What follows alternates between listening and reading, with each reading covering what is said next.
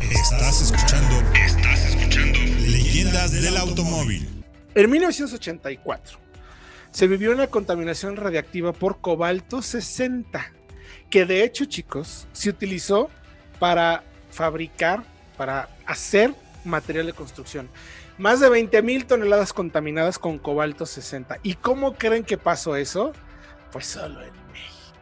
Híjole. Resulta, incluso fue dos años antes de la tragedia de Chernobyl y se tiene eh, eh, contabilizada como una de las peores tragedias, porque incluso en Estados Unidos hubo una, en Minnesota, si no me equivoco, y esta fue todavía peor. Eh, es, es, una, es un nivel de estupidez humana eh, de los pocos, de los que siempre nos han gustado. Oye, oye, pero, pero aquí, aquí en México hay plantas este, nucleares o a qué se debe esto? Digo, No, no, sé que no. hay alguna, pero no creo que sea tan vieja, ¿no? Digo, como en Chernobyl que... No tiene que ver con eso. Adivinen qué. Para variar, en 1977, el doctor Albert Abelardo Lemus, eh, en un hospital privado, sin los permisos necesarios, o sea, sin tener. Eh, metió que la en mordida México- para que lo dejaran tener el material. En Total. México está difícil, ¿no? Está muy difícil que haga algo alguien sin permiso. Compró una máquina de radioterapia Ah, en 16 mil dólares, que yo creo que en 1067 era un No, era una lana. montonal de dinero. Un Era coche un- costaba en esos momentos 3 o 4 mil dólares en Estados Unidos. Imagínate. Un coche bueno. ¿Cómo sabes ese dato, Fred? Pues más o menos porque de vez en cuando me gusta investigar esos datos. Sí, es- O sea, en, la noche, en lugar de estar viendo videojuegos o. Sí. No, se mete. ¿Cuánto costaban los autos? El Kelly Blue. El, El Kelly, Kelly Blue, Kelly Blue Book. de- de- Ese de libro azul 1972. de Estados ¿Cuánto costaba un. que en, en esa época, en el 70, ¿cuánto costaba un familia de Mazda? ¿No? Así ya bien, eh, con motor rotativo, imagínate. Bueno, pues resulta que estos cuates compraron una máquina precisamente de radioterapia que tiene como, o tenía más bien dicho, como un elemento, ya sabes que las, las radiografías funcionan con radiaciones, ¿no? Entonces, tenía una cosa que se llama cobalto 60, que es un isótopo radioactivo sintético que emite rayos gamma para también tratar eh, a pacientes con cáncer. De eso se trata. Eso, es, esta, esta máquina, una máquina de radioterapia para el cáncer, no de radiografías, de radioterapia, que es diferente. Total. Pues falta personal, yo creo que le fue muy bien, que además fue en Juárez, eh, cuando la época también, cuando Juanga estaba en todo, yo creo que iba en una de las pedas en el Noa Noa, el cuate se ha de haber agarrado un cohete de aquellos, y total que el hospital ya no funciona y dejan abandonada la máquina. La máquina se queda abandonada durante seis años. Ahí está Oye, abandonadita la máquina, Los rayos gamma son los que hicieron a Bruce Banner Hulk, ¿no? efectivamente. Se supone que sí. Se supone que sí. O sea, que a ver cuántos tenemos por aquí en México Pues debe haber varios. que no conocemos. Ah, bueno, pues debe, haber, debe Juanga. haber varios. Imagínense nada más, porque es que, hijo, la historia está poca madre. Perdón, estoy muy emocionado porque ahora sí me gustó mucho. Resulta que se queda abandonada del 77 al 83. Hasta que el 6 de diciembre de ese año, del 83, dos años antes de la tragedia de Chernobyl, Vicente Soltel- Sotelo Alardín, que era un trabajador de mantenimiento del hospital, y su amigo Ricardo Hernández dicen, oye, güey, pues aquí está una máquina de radioterapia que, ¿por qué no la vendemos como chatarra? Había costado 16 mil dólares. La vendieron, ¿saben en cuánto? En 1600 dólares. Bueno, les fue 1600 bastante bien, ¿no? 1600 pesos. pesos, Ah, ok, no, bueno. Pesos, pesos, pesos.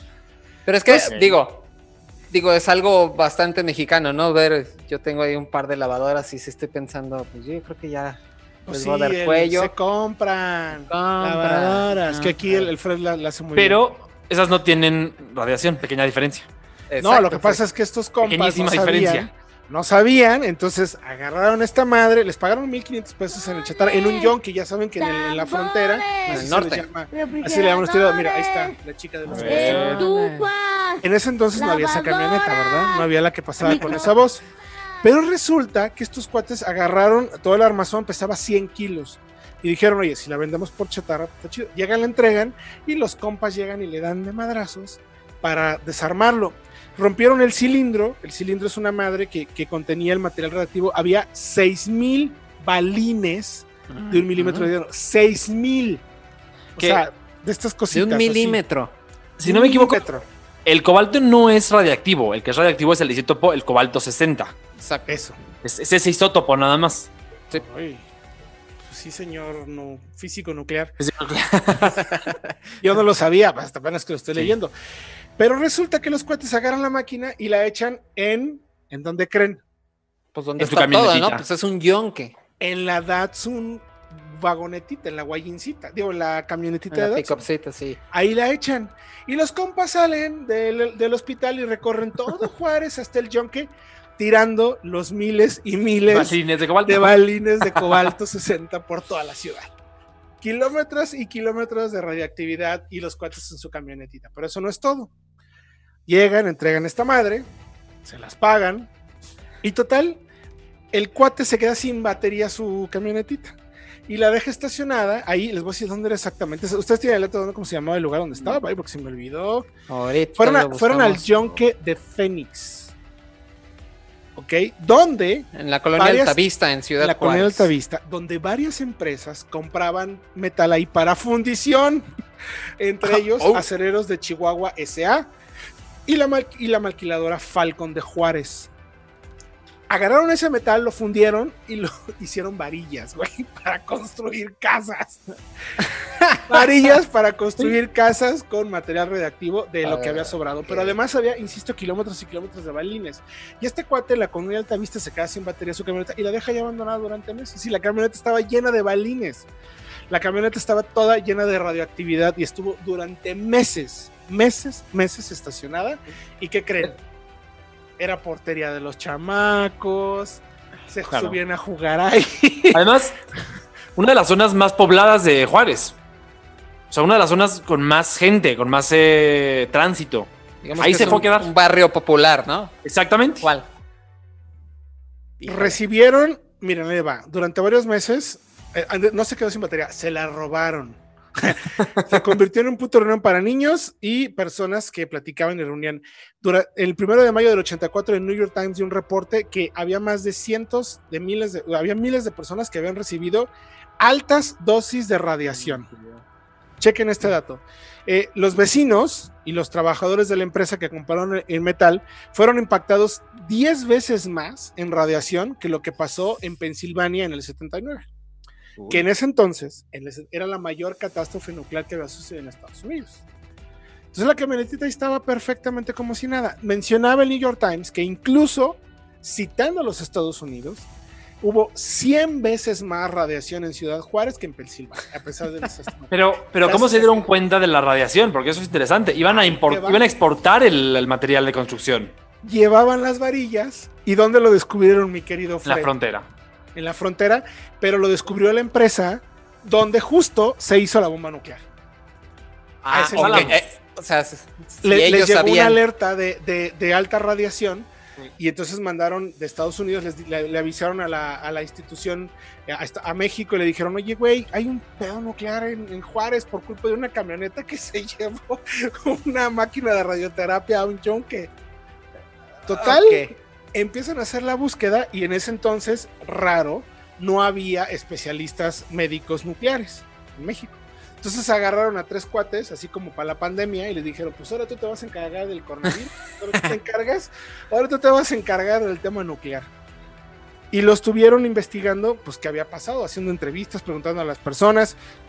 Incluso el centro médico intentó culpar a Sotelo, que decía, pues ya nada más la agarré y la, me la regalaron, yo por eso fui y la rematé. Luego le hicieron que dijera que la había robado, en fin, todo un show. Pero lo interesante es que Con, con Sí, un Tehuacán de por medio. A ver, ¿quién se la medio, robó? definitivamente. Yo, la, yo me la robé. Yo me la Efectivamente. Efectivamente. De hecho, los medidores eh, que se utilizaron, en, eh, que vinieron los gringos para medir, detectaron que la camioneta en alguna de las partes eh, emitía mil rats. No sé qué es eso, pero en pocas palabras es la radiación equivalente a 20 mil radiografías al mismo tiempo. Híjole, pues es que cuando- no sé si ustedes vieron la, la, la serie, el, el mini documental de Chernobyl en, No. HBO. Híjole, véanlo, porque es buenísimo y pues todo este tipo de cosas, sí, como que nomás de pensar ya me está dando comezón y así como que, híjole, ya me va a salir aquí otro, Pues bueno, otro brazo. por Para aquí. variar, las autoridades decidieron mantener en secreto el número de personas afectadas, Uh. o sea, no dijeron nada. Eh, dice que hubo nomás 109 distribuidores de material contaminado en la mitad de estados del país. O sea, afectó, les voy a decir, Jalisco, Zacatecas, Chihuahua, Durango, Todo el norte, Estado de. México, Michoacán, prácticamente a todas, a todos. Y al menos, chequen este dato, 23 personas que trabajaron en el Yonke Phoenix, que fue donde llegaron estos cuates a entregar la chatarra en su camionetita Datsun, sufrieron una cosa que se llama oligospermia. ¿A qué te suena eso, mi querido Fred?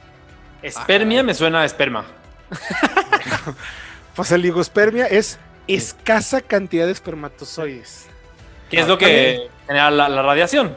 Se sabe. Efectivamente. Luego tuvieron azoospermia, O sea, inadecuada producción de esperma, o sea, poquitos también. Después de la radiación. Y luego hay hubo gente que, por ejemplo, sufrió quemaduras en las manos. Tres trabajadores más presentaron leucopemia, bajo nivel de gló- glóbulos blancos. Además, estamos aprendiendo un chorro, la verdad, en ese tema. Y al final le dieron seguimiento a 10 personas que estuvieron en contacto con la contaminación y luego dijeron, bueno, pues a corto plazo como que no pasa nada, ¿no? Como que no hay tos. Pero la camioneta pues ahí seguía parada. Entonces imagínense la cantidad de Todavía, personas. yo creo que todavía no daban, este, con- No, la investigación no llegaba a ese punto, ¿no? Esa camioneta es un foco de infección, o un- no, no de infección, de ¿tardaron radiación. cuántos ¿no? años? Uy, Efectivamente. De hecho, al igual que lo que sucedió con el accidente de Chernobyl de Rusia, en lo que actualmente es Ucrania, el gobierno actuó de manera opaca con la población, lo que dice una investigación de Verne del país, que es donde estamos también sacando información. Finalmente, nadie se quiso ser responsable y el accidente en proceso de en junio de 1984 dijeron todo controlado, dice el gobierno, Ajá. el susto ya pasó, ya dominamos el Como el pedo, coronavirus.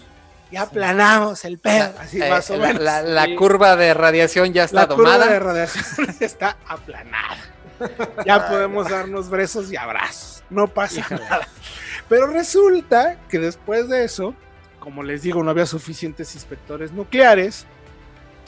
Eh, la prensa de la época dice que eh, detectaron más o menos 20 mil toneladas de desechos radioactivos muy cerca de zonas habitadas. Todo lo que estuvo pasando ahí. ¿Cómo ven? Híjole.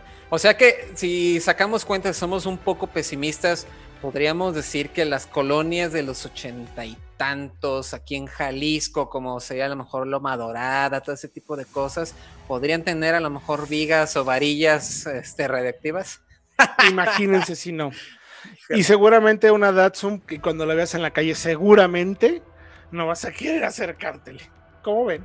Fíjense, incluso eh, nos, nos manda Lupita de producción que doña Lucina Soto ya ahora tiene 81 años. Nunca jamás imaginó que la camioneta Datsun color blanca, donde se recargaba a platicar todas las tardes con sus amigas, con sus vecinas, era la, la- la- la fuente de la radiación. Fíjense, Eso, eso, eso es lo malo, ¿no? nunca tuvo idea, pues había una camioneta blanca abandonada, ahí se recargaban, ahí se reunían Espectacular. y ahí venía toda la, la radiación. Y como rompieron ese tanquecito que le decíamos que eran 6000 balines, resulta que se llegaron a encontrar, chequen nomás este dato, entre cunetas, llantas de otros coches y camellones en 400 kilómetros de carretera hasta Chihuahua, desde Ciudad Uy. Juárez hasta Chihuahua. Pues es que No, no, no. vas pasando con el, con el coche, el balín se atora en el dibujo y se suelta. Ahí Sí. es la radioactividad. ¿Cómo ven? Híjole, no, pues qué miedo. la verdad. y bueno, este Por- es un caso conocido porque casualmente llegó a la frontera donde estaba la ¿No? fábrica esta. Si Claro. no, mira, Si no, mira. Nadie se entera. Como dicen, si no, como dice, si no, si no lo vi, no pasó. Si no me Lo, entero. lo interesante es que la Así mitad del material terminó exportándose. Más de la mitad se estima. Efectivamente. Además de, de- de- de amolar a nuestras colonias, mandamos la mitad para allá. Así es que chicos, si por ahí se llegan a encontrar una maquinita que les dicen como chatarra, asegúrense que No se acerquen. tenga desechos radioactivos y sobre todo le pedimos disculpa de una vez a las marcas por si usamos alguna vez una camioneta de prensa para transmitir o llevar chatarra radioactiva. Así de fácil. Híjole. híjole, no. Ahora que lo pienso, esa prueba que hicimos con, no. no, no, no, no, no, no, no, no Pero así como lo veo, una leyenda bien interesante y que tuvo que ver, para variar, un auto y la estupidez humana, como siempre. Híjale, no, pues. pues aquí ahí lo tienen. Ahí lo El... tienen. Pues hasta aquí llegamos ya, Lupita, ¿no? Eh, mi querido Fred, mi querido Diego. Sí, ya. Así la semana que entra, próximo martes, tenemos otra leyenda más una leyenda muy interesante de no lo sabías. No vamos a decir el tema porque luego ya eh. ves que como nos copian tanto, o sea, ¿Para qué lo de.? Bueno, pero la nota ya la tuvimos hace rato, ¿no, mi querido Fred? ya, tiene dos años más. Entonces podemos decir. Bueno, ahí les que- damos una introducción breve. A ver, rápido. Nissan hizo un TIDA para Dodge. Vamos Se iba a vender, no en México, pero sí en otros países. Ya la van a ver. Ok. Ya lo platicaremos el próximo martes aquí en Leyendas. ¿Cómo se llama esto? Leyendas del automóvil. Leyendas del automóvil. ¿Sí? Sí. Ah, bueno. Historias de leyenda. Y en unos momentos, Ya no sé. ahora que nos adelantamos, viajamos en el tiempo, Autología Radio. Efectivamente, estamos viajando en el tiempo, veremos Autología Radio. Hoy es jueves, era martes, pero es jueves. Faltan dos días todavía, pero, pero Faltan sí, ya días, es. pero sí. Recuerden que hoy tenemos el podcast de eh, dos historias para crear una marca, hablando del diseño y también tenemos Autología Radio. Gracias por acompañarnos. Espero que hayan disfrutado estas historias de leyenda con el Datsun Pickup Radioactivo. Em Juárez?